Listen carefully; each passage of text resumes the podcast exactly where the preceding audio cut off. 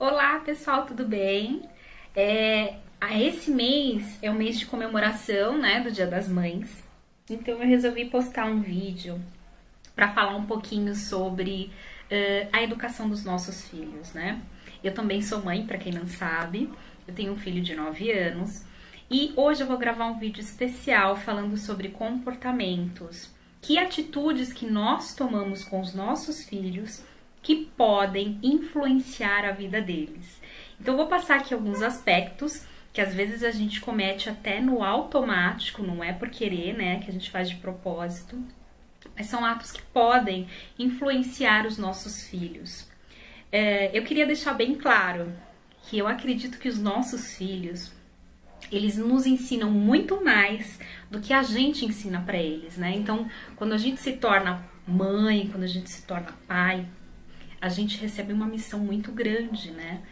E se a gente começar a prestar atenção, entrar em sintonia com o nosso filho, a gente vai ver que eles nos ensinam mais do que a gente a eles, né? E essa troca ela é mútua.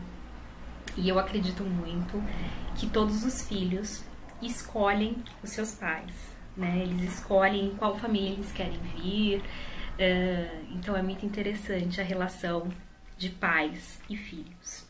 As atitudes que a gente toma que podem influenciar os nossos filhos negativamente, eu vou listar aqui algumas que a gente comete com muita frequência. Não é por querer, é claro, né? Que a gente também não, não sabe, não existe um método para você educar o seu filho corretamente. A gente sempre faz o nosso melhor. Nosso filho vai absorver aquilo que ele entender. Uh, se toda vez que o seu filho errar e você for lá e apontar o erro, falar, olha, você errou, você errou de novo, menino. Você errou de novo, menina.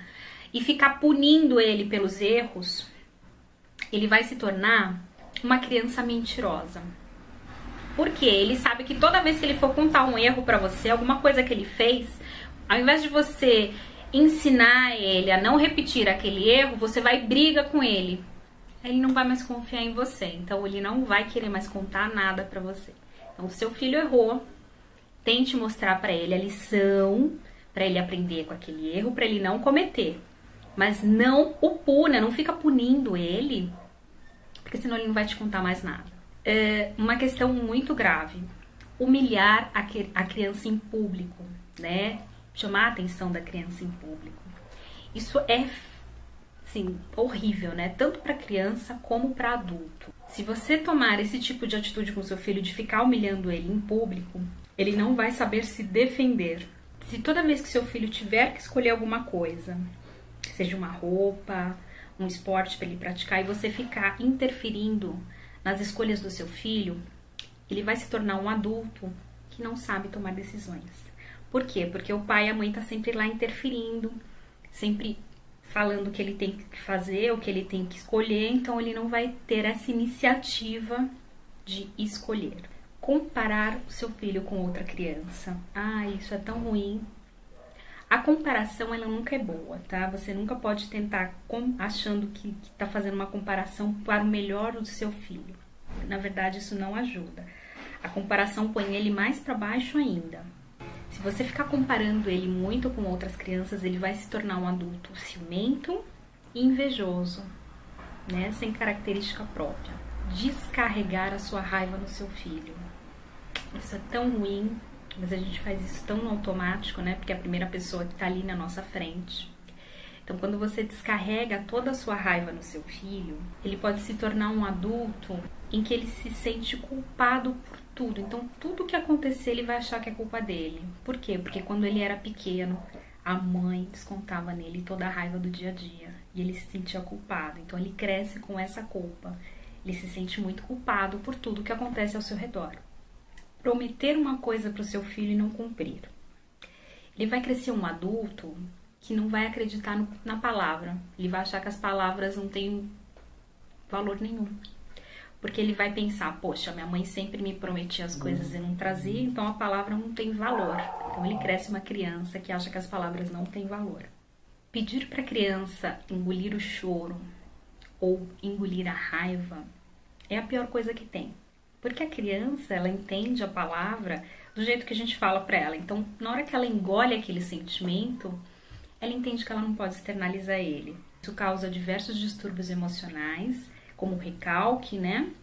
E ele cresce uma, um adulto uh, que não consegue expor as suas emoções, ele tem dificuldade de expor as suas emoções. Então é muito importante trabalhar uh, as emoções com a criança e, e, e, trabalhar isso junto com ela, né? Não deixar ela reprimir isso dentro dela. Ela precisa ter plena confiança, né? Porque se ela não confiar no pai e na mãe, ela vai confiar em quem? Então a gente hoje precisa ter um diálogo muito aberto com os nossos filhos, um diálogo direto, né? É, e sem tabu, né? Conversar sobre sexo, conversar sobre drogas. É importante que as crianças aprendam isso uh, da nossa boca e não da boca dos outros ou não na rua.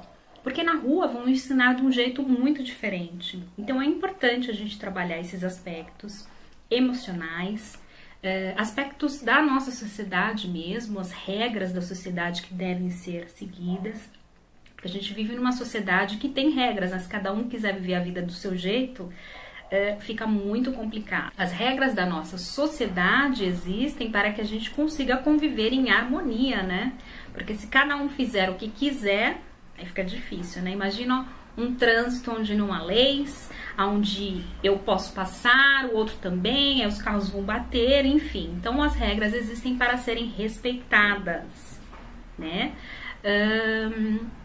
Então é isso que eu queria falar, gente. Hoje as relações elas estão muito superficiais, né? Muitos pais não têm tempo de cuidar dos seus filhos e acabam terceirizando a educação deles com escolas, babás. E é importante lembrar que o filho ele sempre vai captar aquilo que ele está vendo no ambiente dele. Se você quiser que ele se torne um adulto responsável, é, equilibrado emocionalmente, você precisa dar esse suporte. Então é importante a gente se policiar, a gente rever os nossos comportamentos para que os nossos filhos não copiem. E aí chega lá na frente, a gente fica, poxa, por que, que ele faz isso? Né? Tem aquele ditado, faça o que eu falo, não faça o que eu faço, né? Isso para criança não funciona, porque a criança ela funciona com exemplo não só com palavras, né? Se você quer é, que ele faça alguma coisa, você tem que exemplificar para ele, não só falar. Então é isso. É, eu espero que vocês tenham gostado do vídeo. Inscreve no meu canal do YouTube, porque toda semana tem vídeo novo lá para quem é inscrito. O nome do canal é Daniela Souza Terapeuta. Muito obrigada, gente, pela atenção de todos. Até o próximo vídeo. Beijo. Tchau.